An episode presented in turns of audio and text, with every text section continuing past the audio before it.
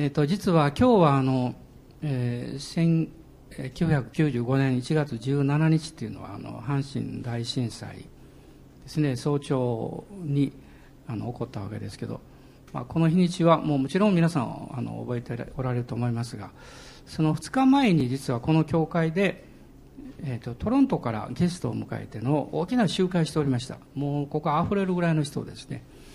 でその2日後にあの阪神大震災があって、まあ、6000人以上の方がねお亡くなりになった。まあ、今日はちょうど満15年経って、まあ、16年目に入るんですけども、まあ、こういう同じ時期に、えー、つい先週あのカリブ海の、まあ、通常美しい島国なんでしょうねハイチで、まあ、マグニチュード7という、まあ、すごい地震が、まあ、首都を直撃してですね。で、まあ、死者死者の数がどんどん増えていってあの2004年にあのスマトラ沖地震で津波で22万人以上の人が亡くなったんですね。で今回はハイチでももう20万人を超えるんじゃないかというまあ、こういうあの悲惨な状況があるんですけどちょっと今皆さん立ち上がってですね、まあ、阪神大震災のことも覚えながらあの黙祷をしたいと思います、まあ、祈りを込めて黙祷の時を持ちましょう。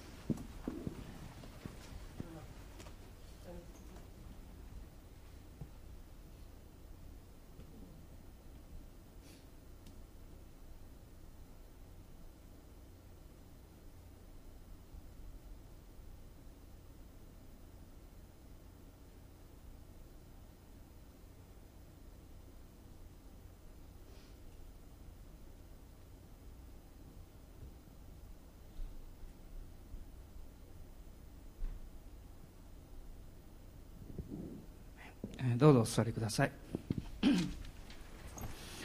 私はあの1970年にあのフルタイムの検診をして進学校に行きまして、まあ、ちょうどその時からあの礼拝でメッセージをするようになりました。というかしなきゃいけない状況が 僕先生がしばらく留守だと思うんですからあのあったんですけども。ですから、まあ、礼拝でメッセージをする機会が与えられてちょうど40年にあのなるんですね。でその40年間で一度もこういうタイトルでメッセージしたことのないというメッセージを今日はしようと思っています。でまあこれは大体2週間ぐらい前から私の心の中にずっとありましてあの、まあ、祈りを込めたメッセージなんですけれどもあの、まあ、十分まだまとまってはいないんですけれどもあのおそらくそういうタイトルを聞くとえっ？と思うようなタイトルだと思います。で詩篇の14編の一節を開いていただけますでしょうか。詩編の14編の一節の御言葉です。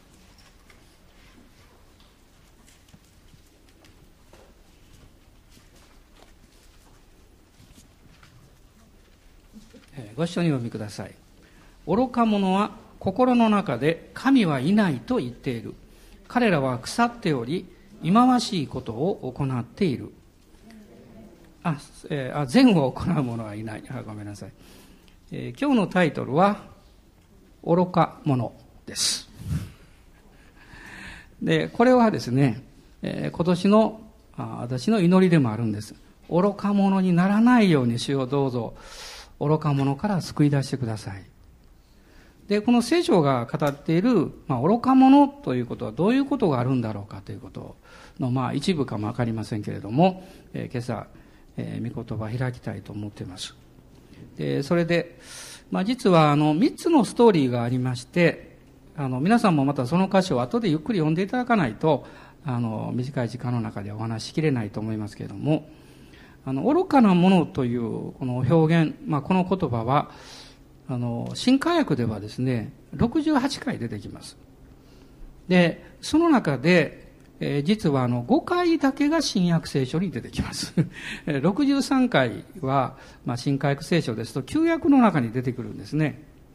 でこの支援の14編の一節の最初の言葉は、まあ、皆さんは一応ご存知だと思いますが、愚か者は心の中で神はいないと言っている。とこう書かれています。神はいないんだって。神様の存在を否定する人あるいは神様がおられてもおられないような生き方をする人は愚か者であると。まあ、聖書の言葉ですよ。そういうふうに言ってるわけです。そして、その人は、心の中でと書いてます。私はこの言葉がすごく、まあ、引っかかるんですね。心の中。で、心の中っていうのは、その人の生き方の中心、その人の人生の一番中心という意味だと思います。まあ、ですから、逆に、ローマ人の手紙の10章の中には、心に信じて義とされと書かれています。あなたの人生の真ん中のその心の中に、イエス様の十字架による罪の許しと永遠の命をいただいて、神の義をいただくならば、あなたは愚か者から救われます。神の義というのは自分が正しくなるわけじゃありません。許されたものとして神に従って生きるという人生をスタートすることです。で、まあそういうことをまあ考えながら、私の思いの中にこう3つのストーリーがずっと聖書の物語が浮かんできたんですけれども、まあ今日皆さんにお分かりするのはその一部かもわかりませんが、どういう愚かさについて聖書は語っているか。一つはですね、自分の力により頼む愚かさです。自分の力により頼んでいく愚かさ。ルカによる福音書の12章を開いていただきますでしょうか？12章の16節から21節の中に、イエス様が、あるお話をなさったわけです。開かれている方は一緒に読んでください。それから人々に例えを話された。ある金持ちの畑が豊作であった。そこで彼は心の中でこう言いながら考えた。どうしよう。作物を蓄えておく場所がない。そして言った。こうしよう。あの蔵を取り壊して、もっと大きいのを建て、穀物や財産は皆そこにしまっておこう。そして自分の魂にこう言おう。魂をこれから先何年分もいっぱいものが貯められた。さあ安心して食べて飲んで楽しめ。しかし神は彼に言われた。愚か者。お前の魂は今夜お前から取り去られる。そうしたらお前が用意したものは一体誰のものになるのか。自分のために蓄えても神の前に富まないものはこの通りである。私はこの物語を考えるたんびに思うんですけど、神様から直接愚か者と言われた人ですね、この人は。珍しい人ですよ。で、彼がですね、どうしてこの愚か者かと言われたかっていうと、彼が一生懸命穀物や財産を蔵を建てて蓄えたからではなくって、彼の心の中がですね、貪欲によって支配されてしまった。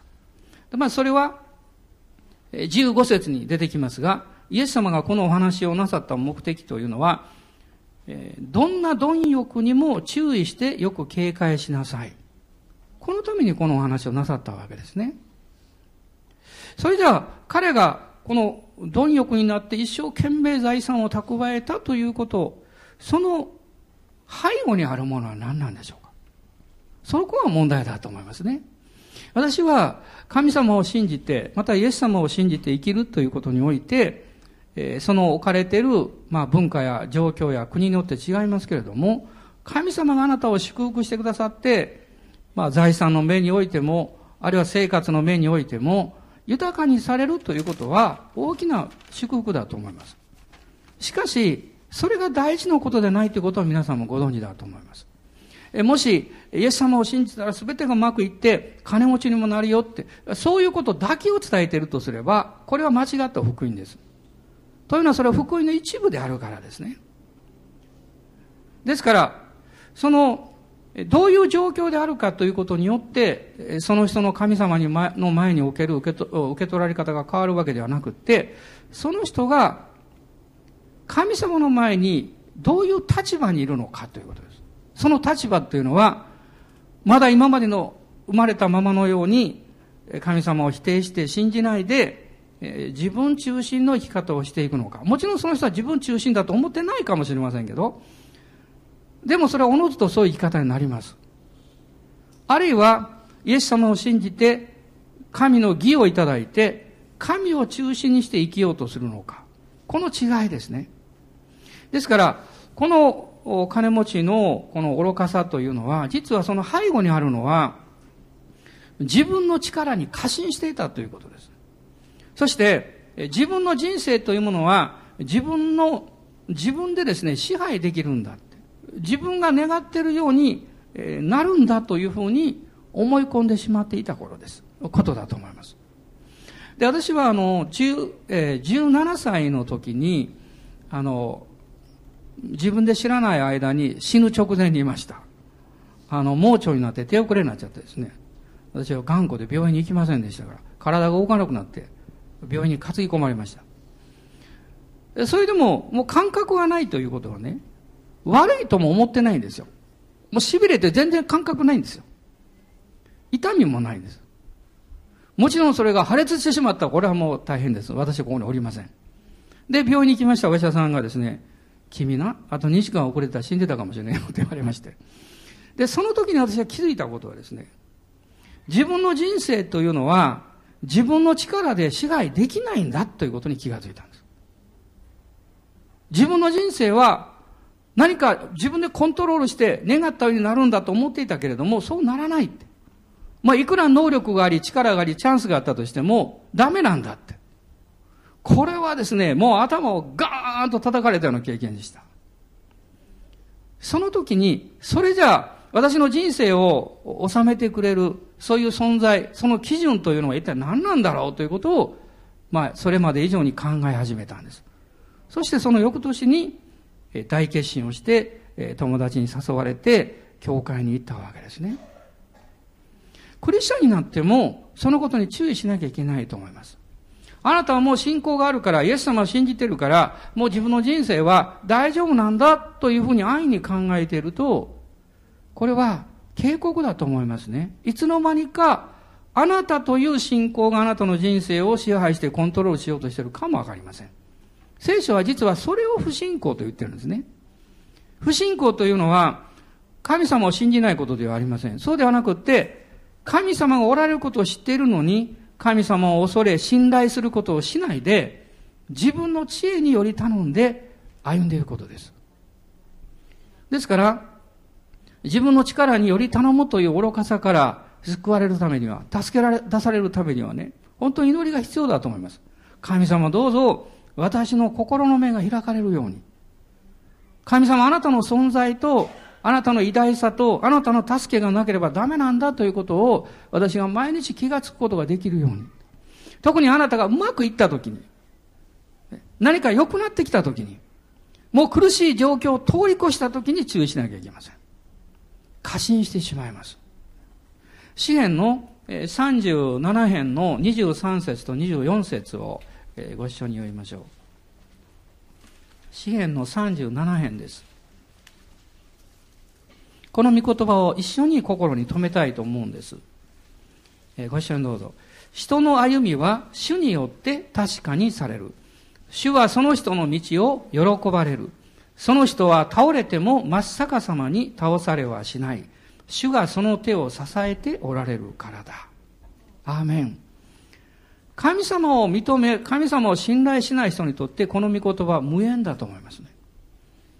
しかし、あなたがああ、私愚かだなってよく失敗するな、そういうふうに思っておられたとしても、だからこそ私にはイエス様が必要なんだ。神様の助けと導きが必要なんだということ、に気づいていらっしゃるならば、私の人生の歩みというのは、主によって確かなものにされるんだということに気がつくと思います。まあ、信玄の28章の26節の中にはこういう言葉があります。自分の心に頼る者は愚か者。知恵を持って歩む者は救われる。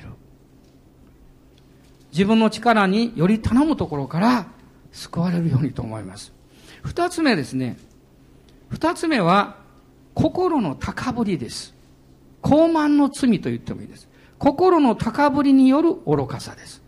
まあ、聖書の中にはこういう例もたくさん出てくるんですが、第一サムエルの25章を開いていただきたいと思います。第一サムエルの25章です。まあ、全体を読むの長いので、まあ、私がいくつかの御言葉だけをあの選んで読んでいきたいと思いますが、まあ、このところにはどういうことが書かれているかと言いますと、当時ですね、ダビデ王がサウルに追われて、まあ、ユダの産地、特にイスラエルの南の方ですが、あの、死海と地中海の間あたり、そのあたり、そのまた上ぐらいですね。そのあたりを、ま、さまよっていたわけです。まあ、逃げていたわけです。で、そういう状況の中で、まあ、彼にとっても、えーえー、忘れることのできない人物、この預言者サムエルが死んだということが聞こえてきました。25章の一節に書かれています。サムエルが死んだ時。で、彼は、まあその時にユダの産地からもう少し南に下ったパランの荒野というところに、まあ、行こうとしていたわけです。で、ちょうどその旅を家来たちと続けていた時に、えー、一つの、まあ、家畜を遊牧している群れに出会いました。で、その家畜の持ち主は、ナバルという人物だったんです。で、ダビデという人は正しい人でした。もう、あの、自分の部下たちが、あの、疲れてお腹を空かしていても、その力で、武力で、その家畜を奪って食べてしまうとか、そういうことは一切しませんでした。むしろ、彼らを守ったわけです。彼らの世話をしたんですね。えそして、この若者たちを使いにやりまして、そのナバルはその時何をしていたかっていうと、まあ、この2節に出てくるんですが、マオンに一人の人がいた。彼はカルメルで事業をしており、非常に裕福であった。彼は羊三千頭、ヤギ一千頭を持っていた。その頃彼はカルメルで羊の毛の刈り取りの祝いをしていた。彼はお祝いをしておったんです。まあ、酔っ払ってですね、重い、豪華なものを食べて。そこにダビデの部下の若者たちが来まして、私たちのために、まあ、食べ物を、の助けをしてくれませんか？ということをこう言うわけです。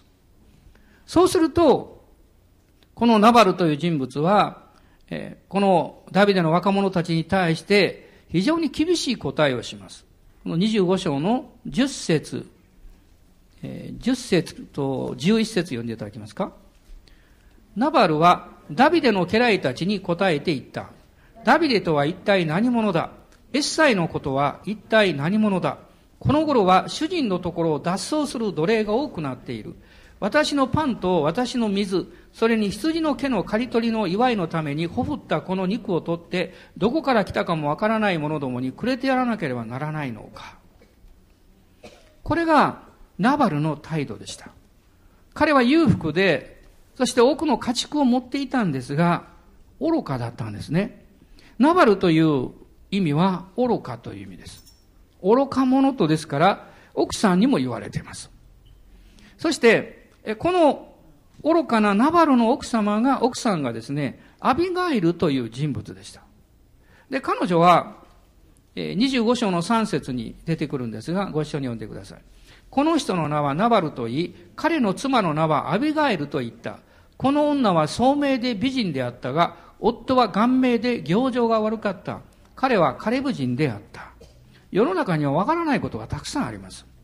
もうこんなに顔面で強情でですね、またもう行いが悪いこういう人物に美人で聡明なアビガエルがとどうして結婚したんだろうと こう思うんですけども、まあそれは当時の背景があったんでしょうね。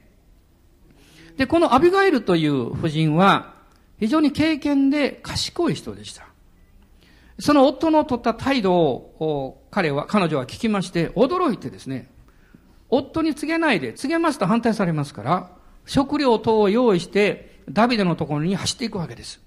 一方、ダビデの方は、もう彼らの群れを守ってあげて、そして彼らのために、まあ、紳士的な態度を持って接してきたにもかかわらず、非常に軽蔑され、侮辱されたということで、彼は非常に怒っておりました。400人の部下たちに、もう彼らを滅ぼせという命令を出して、そして彼らがもうナバルのところに向かっていたんですね。こういう状況の中で、実はまあ、ナバルとその家族というものは滅ぼされないんですけれども、まあ、助かるんですが、それはアビガエルの知恵によるわけです。彼女の、まあ、取りなしによるんですね。心の高ぶりというのは、私たちの現状だけに目を留めて、その真相に気がつかないことだと思います。うまくいってるから大丈夫だろうと推定してしまう、推測してしまうことです。よく言われることは、えー、推測と信仰は違うんだということです。だから、例えば今がいいからその次もいいか。これは推測ですよ。私たちは推測で歩いてるわけではありません。信仰によって歩いてます。信仰は、今が良くても悪くても、神様の御言葉が真実であるということを信じてるわけです。そうですね。だから、神様の御言葉を見て歩いてます。これは推測じゃありません。信仰です。アビガエルは、アビガエルというこの夫人の名前の意味はですね、父は喜ぶという意味を持っています。彼女はダビデのところに来ますと、23節、そして24節をお読みになってください。アビガエルはダビデを見るや否や、急いでロバから降り、ダビデの前で顔を伏せて地面にひれ伏した。彼女はダビデの足元にひれ伏していった。ご主人様、あの罪は私にあるのです。どうかこのはしためがあなたに直に申し上げることをお許しください。このはしための言葉を聞いてください。まあ、そして、え、ナバルというのは私の主人はもう名前の通り愚か者なんですということを25節の中で語りますが、そして28節をどうぞ読んでください。どうか、このはしための背きの罪をお許しください。主は必ずご主人様のために長く続く家をお建てになるでしょう。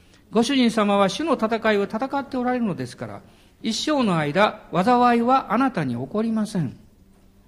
彼女はダビデの前でひれ伏して、夫の罪を自分の罪として取りなします。そして彼女はダビデに対するこの忠誠心を表現します。その中で非常に興味深いことがあります。彼女はダビデのその状況を信仰によって見ていたということです。ダビデはまだ王としての油注ぎを受けながら逃げ回ってました。それはサウロを傷つけたくなかったからです。でもサウロは彼の命を狙ってました。彼はもう盗人のように逃げ回らなきゃいけなかった。でもアビガイルはそのダビデに対してどう言ってるんでしょうさっき読みました28節の後半に書かれておりました。ご主人様は主の戦いを戦っておられるのですからと言っています。そして一生の間災いはあなたに起こりませんとさえ彼女は言っています。彼女はダビデを信仰によって見たんですね。そしてもう一つは、ダビデの将来について予言的なことを語ります。これ30節です。ご視聴どうぞ。主があなたについて約束されたすべての良いことをご主人様に成し遂げ、あなたをイスラエルの君主に任じられるた時、ごめんなさい、任じられた時。まだイスラエルの君主ではなかったんです、ダビデは。しかし彼女は、このお方はそうなるであろうということを信じて、そう告白しています。つまり彼女にはですね、霊的な理解力があったということです。神様を信じ、誠実に信じる人は、信じてる人を見分けることができるんです。人間は自分に持っているものと同じものを相手に見分けることができます。もしあなたが誰かを見て何か怒りっぽくなったとすれば、あなたの中に怒りがあるからです。あなたが誰かを見て批判したくなったら、あなたの中に批判の心があるからです。あなたの心の中に誠実さを愛する思いがあれば、誠実な人はどういう人かは接しておるとわかります。あなたの心の中に神の国を第一にしていく信仰を持っておられるならば、そういう生き方をする人と出会った時に、ああ、この人は、外側ではよくわかんないけど、神様を第一に歩もうとしている人なんだな、ということにすぐ気がつきます。ですから、アビガエルはダビデのところに来て、それをすぐに見出したんです。夫のために問いなしただけではありません。彼女はダビデに忠誠心を告白します。ダビデはキリストの雛形なんですね。このところにおいてその絵が見事に描かれています。そして、アビガイルは教会の雛形です。そして愚かと言われたあのナバルは、この世の雛形です。彼女は、信仰にあってメシアを見るかのようにダビデを見たわけです。私、今日の教会はどうなんでしょう？あるいはクリスチャンはどうなんでしょう？私たちもこの世の中に住んでいます。そして世の中は私たちに時には私たちをいじめたり、時には私たちを何か高慢にさせたりします。お世辞を言ったりします。私たちはそれを見抜いていかなきゃいけません。あなたの心が高ぶってしまうと、高慢になってしまうと、簡単に足をすくわれてしまいます。彼女はいつもへりくだる道を知ってました。謙遜である道を知ってました。そして、それはキリストを礼拝すること。彼がダビデの、彼女がダビデの前にひれ伏してその方を拝したように、私たちも絶えずイエス様の前にひれ伏し、キリストを礼拝しなきゃいけません。そのことによって、ダビデの兵士たちは帰っていくわけですが、彼女が家に帰ってみると、主人は酔っ払って倒れてました。その時は何も言わなかったと書いてます。そして、彼が目覚めた時に話した、話したんですね。そうすると、もうナバルはびっくりしてしまいます。そして、もう、気を失ってしまったと書いてます。そしてそのまま10日のうちに彼は主に打たれて亡くなります。彼は主に打たれて亡くなるんです。これが25章の28節、え38節に書かれています。37節から一緒に読みましょうか。朝になって、ナバルの酔いが覚めた時、妻がこれらの出来事を彼に告げると、彼は気を失って石のようになった。10日ほど経って、主がナバルを撃たれたので、彼は死んだ。ナバルが死んだ後に、ダビデがアビガエルを自分の妻として申し入れをします。そして彼女はダビデの奥さんに、奥さんの一人になるわけです。これは大きな避難型ですね。ガラタヤ書の6章を見ますと、私たちは、えー、この世に対して死んだものだと書かれています。世もまた私たちに対して死んだものである。キリストの花嫁として生きようとする者にとって、絶えずそこには分離が必要です。世の中に生きているんだけれども、世の中と一緒に歩いてるわけじゃない。世の中のに、ね、存在してるんだけれども、世の中に従ってるわけじゃない。私はこの世にあっても、キリストに従う。そこには分離がある。それは、世は私に対して死に、私も世に対して死んだものであるということです。エペソビトへの手紙の5章の26節と27節を開いていただきたいんですが、エペソビトへの手紙です。5章の26節と27節ご視聴どうぞ。ご自身でシミやシワやそのようなものの何一つない清く傷のないものとなった栄光の教会をご自分の前に立たせるためです。そのように夫も自分の妻を自分の体のように愛さなければなりません。自分の妻を愛する者は自分を愛しているのです。まあ、結婚式には必ずと言ってほど読まれる箇所なんですが、しかしこれはキリストと教会の関係について語っています。そして、イエス様の側の責任はイエス様がもうしてくださいました。命を捨てて私たちを愛してくださったということです。しかし、教会の側の責任は残っています。私たちは、シミやシワやそのようなものが何一つない、清く傷のないものとなる栄光の教会として、花嫁として主の前に立つ責任があるということです。これは私たちの側の責任です。まあ、この年、私たちがこの世の影響を受けても、えそれといつも分離されていく。そういう歩みでありたいなと願っています。心が高ぶり、高慢になって、愚かにもこのナバルと手をつないで歩かないようにと、私は切に自分に対して 祈っています。また、教会のためにも祈っております。もう一つあります。民数記の22章です。民数記の22章、これも全体を読まないといけないので、あの、皆さんがまたご自分で後ほど読んでいただきたいと思いますが、ここには、バラクとバラムという何かややこしいですね、二人の人物が登場するわけです。で、あの、バラクというのはですね、イスラエルが、えー、荒野を通って、えー、そして約束の地に向かっていた時のこれは話なんですが、モアブという視界の東側の方の地域を支配してた国がありました。このモアブの王様がバラクだったんですね、その当時。バラクというのは略奪者という意味を持っています。略奪者。しかし彼はイスラエルの噂を聞いておりまして、イスラエルが信じている神はすごい神様だ。で、それで、もうこれは直接戦争してももうダメだから、霊的な領域で勝ち取ろうとしたわけです。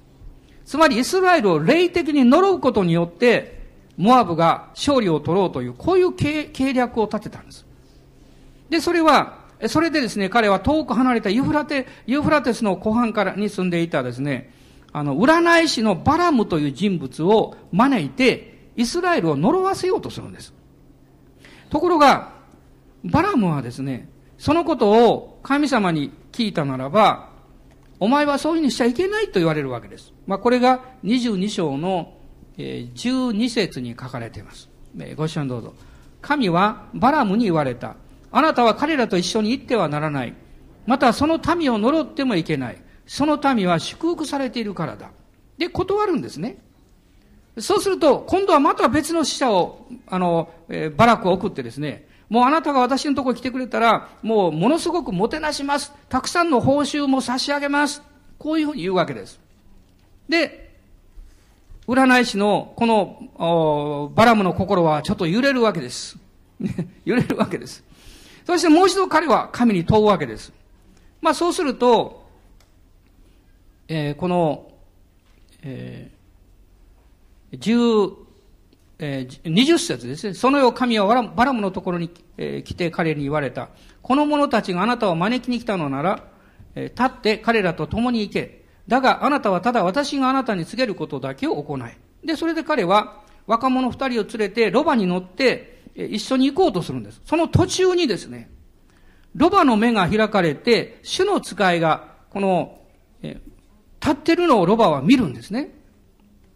それでロバはびっくりして止まってしまって、バラク、えー、バラムには見えないわけですから。で、ロバが見えてるわけです。で、進もうとするんですが、ロバは嫌がって進まない。もう、その塀の方にこう体を寄せてですね、あの、結局、え、まあ、乗ってるバラムの体がこう、石垣に押し付けられたって、こういうことが起こりました。で、バラムは怒ってですね、このロバを撃つわけです。そうすると、もう面白いことが書かれてるんですが、22章の28節です。すると、主はロバの口を開かれたので、ロバがバラムに言った。私があなたに何をしたというのですか？私を三度も撃つとは。ロバが口を聞いたんです。語るロバです で、あの、バラムはびっくり仰天ですね、まさに。そして、その時に、えー、31節を見ますと、主がバラムの目の覆いを取り除かれたのでと書かれています。主の使いが抜き身の剣を手に持って道に立ち塞がっているのを見た。彼はひざまずき、不死拝んだ。主の使いは彼に言った。なぜあなたはあなたのロバを三度も撃ったのか敵対して出てきたのは私だ、だったのだ。あなたの道が私とは反対に向いていたからだ。ロバは私を見て三度も私から身を巡らしたのだし。もしかしてロバが私から身を巡らしていなかったなら、私は今はもうあなたを殺しており、ロバを生かしておいたことだろう。バラムは主の使いに申し上げた。私は罪を犯しました。私はあなたが私をとどめようと道に立ち塞がっておられるのを知りませんでした。今もしあなたのお気に召さなければ私は引き返します。まあその後まあ彼は行くんですけれども、このロバがですね、三度も主の使いを見た。そのロバの上にバラムは乗っていた。バラムには見えなかった。で、ここで一つのことがあります。なぜですね、神様はじめ行くなと言われて、その次は行けと言われたのか。行けと言ったからバラムは行ったわけです。でもこれは問題があります。この実は、まあ、読みませんでしたけれども、えー、19節を読んでいただきたいんです。まあ、18節と19節を読みましょう。18から、はい。しかしバラムはバラクの家臣たちに答えて言った。たとえバラクが私に銀や金の満ちた彼の家をくれても、私は私の神主の言葉に背いて、事の大小にかかわらず何もすることはできません。それであなた方もまた今晩ここに留まりなさい。主が私に何か他のことをお告げになるかどうか確かめましょう。皆さんよく考えてください。主が私に何か他のことをお告げになるかどうか。この問題なんです。バラムは、神様が言ってはならないとはっきりおっしゃった。一度。でも彼は、行きたかった。だから、行ける答えをもらおうとした。つまり、ここにですね、巧妙な彼の心の内側が入り込んでいます。彼は霊的に盲目でした。彼の実は愚かさというのは、霊的盲目なんですが、ただ単に神様がわからなかったんじゃないんです。神様の御心を曲げようとしたんです。神様の御心を自分の願ってるように合わせ、まあ合わせようとした。神の御心を曲げて受け止めようとしたんです。これなんです。私はこの年、さっき申し上げたように、自分の力により頼まないように、また高ぶって高慢の罪を犯さないように、ということを祈りとしています。そしてもう一つは、神様の御心が分かってもそれを自分が受け入れられるように曲げようとしないように。と祈っています。私の教会もキリストの花嫁として備えられていきたいと心から願ってるからです。実はこのバラムのことは、新約聖書には、えっ、ー、と、3回出てくるんですよ。第二ペテロとユダ書と目視録に出てくるんです。そのところでは、彼の心の内側がはっきり書かれてるんですね。あの、あの、どういう内容が書いてるかっていうと、第二ペテロの方では、彼は報酬を愛したと書いてます。ユダ書の中には、利益のために迷ったと書いてます。目視録の中には、偶像の神に捧げたものを食べさせ、不貧困イスラエルのためにあのさせたと書かれています。この民主主義の中ではよくわからないんですけども、そういうことがはっきり語られています。つまりそれは、精霊の光の中に照らされた内容を、この新約の著者たちが神に教えられて書き記したわけです。彼は、真実な神様の御心を知り従おうとはしませんでした。ロバートは何なんでしょう？あなたが乗ってるもの。あなたの人生です。あなたの今の状況です。あなたの今の環境です。そしてそれらはあなたに語ってます。それらは主を知ってますから。あなたは見えません。私もそういう経験があります。私の状況が私に語ってるのに私が見えない。そして鞭打って進め進めと言ってます。でも憐れみによってバラムの目も開かれました。まあ、最後に、ヨハネによる福音書の21章、18節から22節をお読みしたいと思います。ヨハネによる福音書の21章です。18節から22節これは、ペテロとイエス様の会話です。18節からどうぞ。誠に、誠にあなたに告げます。あなたは若若かった時には自分で帯を締めて自分の歩きたいところを歩きました。しかし年を取るとあなたは自分の手を伸ばし他の人があなたに帯をさせて、あなたの行きたくないところに連れて行きます。これはペテロがどのような死に方をして、神の栄光を表すかを示して言われたことであった。こう話になってからペテロに言われた。私に従いなさい。ペテロは振り向いてイエスが愛された弟子が後についてくるのを見た。この弟子はあの晩餐の時、イエスの右側にいて、主よあなたを裏切る者は誰ですか？と言ったものである。ペテロは彼を見てイエスに言った。主よ、この人はどうですか？イエスはペテロに言われた。私の来るまで彼が生きながらいるのを私が望むとしても、それがあなたに何の関わりがありますか？あなたは私に従いなさい。あなたは私に従いなさい。ペテロも同じ誘惑に駆られました。主よあなたには従いますけど、ヨハネさんはどうなるんでしょう？一人で行くのはちょっと厳しい感じがするんですけど何か私の方に歩調を合わせてもらえませんか？ということです。でも、主はペテロに二度おっしゃいました。私に従いなさい。あなたは私に従いなさい。神様の身思いや導きをあなたは曲げてはいけない曲げた従い方をしてはいけないんです。その通りに従うべきです。お祈りしましょう。どうぞ立ち上がってください。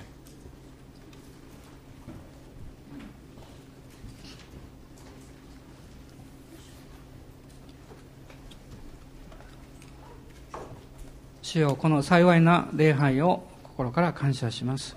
本当にあなたの恵みは大きいです。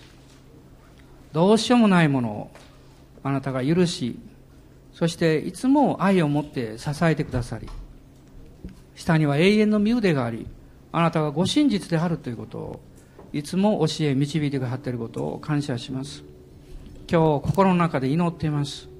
どうぞこの年愚かにならないように愚か者にならないように助けてくださいと祈っています。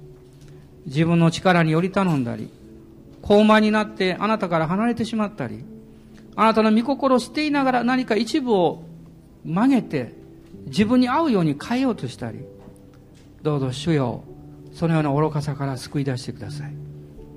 そしてこの年あなたが本当に愛して御子を十字架につけるほどに愛してくださったご自身の教会そして私たち一人一人兄弟姉妹たちがキリストの花嫁として清くそしてあなたの御心に沿って歩んでいく器として変えられていくことができるように主よどうぞ助けてください。私たちは弱いです。失敗もします。罪も犯したりします。そして言い訳をします。でもどうぞいつもあなたの前に正直であることができるように助けてください。